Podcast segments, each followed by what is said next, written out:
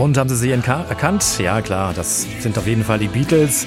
Mehr als 50 Jahre nach der Trennung der Beatles ist nämlich heute Nachmittag ihr vermutlich letzter Song veröffentlicht worden. Now and Then war in den späten 1970er Jahre von John Lennon geschrieben und auch gesungen worden. Nach seiner Ermordung übergab Lennons Witte Yoko Ono die Aufnahmen den verbliebenen drei Ex-Beatles, die weitere Teile dann einspielten. Aber erst durch den technischen Fortschritt und die künstliche Intelligenz KI konnte Now and Then jetzt fertiggestellt werden. Darüber müssen wir unbedingt reden und zwar mit Udo Dahm, Pop-Experte und ehemaliger künstlerischer Direktor der Pop-Akademie Mannheim. Schönen guten Tag, Herr Dahm. Ja, ich grüße Sie. Einen schönen guten Tag.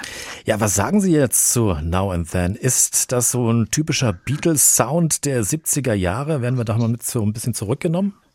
Na, auf der einen Seite ja, was die Komposition anbetrifft und die Zusammenarbeit der vier in diesem Falle, wenn auch bei zweien posthum.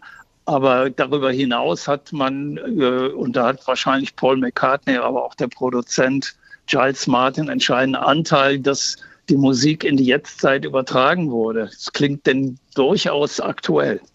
Jetzt hieß es ja irgendwie, da hat künstliche Intelligenz noch eine Rolle gespielt. Warum musste man dann so lange warten? Ich glaube, die hätten das doch vielleicht auch so hinbekommen, die Jungs, oder? Na, das Problem ist ja, es lag ja eine Kassettenaufnahme vor äh, von John Lennon, die er daheim, also in New York gemacht hat. Und da die, das Klavier von der Stimme zu trennen, war wohl nicht ganz einfach. Das haben sie Mitte der 90er Jahre schon mal versucht, als die Anthology rauskam und haben das dann aber jetzt nochmal neu umgesetzt, weil jetzt konnte man die Stimme komplett freistellen, ohne Klavier und alles andere neu dazu komponieren. Hm, da soll ja auch so ein störendes Brummen bei der Aufnahme mit dabei gewesen sein.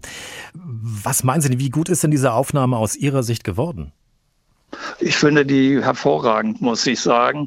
Und äh, natürlich haben sich hier Paul McCartney und äh, Ringo Starr vor allen Dingen gemeinsam mit Charles Martin aller Stilmittel bedient, die die Beatles so ausgemacht haben. Äh, das fängt beim Tempo an. Es ist eigentlich ein ähnliches Tempo wie bei I'm the Walrus oder Strawberry Fields das äh, hört bei den Streichern nicht auf, die dann eben auch so in dem Stil komponiert sind. Und natürlich das Slide-Gitarre-Solo, das Paul McCartney, so wie ich es mitbekommen habe, selbst gespielt hat, aber im Stil von George Harrison. Die anderen Gitarren sind alle von George. Welche Bedeutung hat denn dieser letzte Song der Beatles?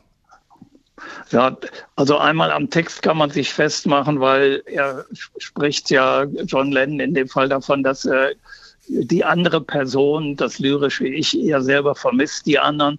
Und ich würde es mal so übersetzen, er vermisst die Band, aber möglicherweise sein alter Ego, das äh, ja Paul McCartney war, sowohl kompositorisch, aber als auch persönlich über eine lange Zeit. Und das berührt schon sehr stark.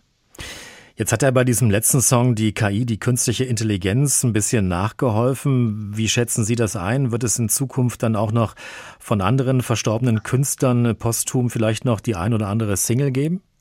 Das könnte durchaus passieren oder auch Remakes, aber mit neuer Technologie von bereits bestehenden Aufnahmen, die dann in die Jetztzeit transportiert werden. Aber brauchen wir sowas? Ist das nicht vielleicht eigentlich so, so ein bisschen halt weiß ich nicht, so übergriffig, dass wir sagen, wir müssen jetzt die künstliche Intelligenz da ranziehen, um nochmal gute alte Songs zu hören? Naja, also ich würde jetzt mal sagen, das muss nicht unbedingt sein. Die, die Originale bleiben uns, jedenfalls denen, die damit äh, groß geworden sind, im Ohr. Das gilt ja auch für jüngere Künstler.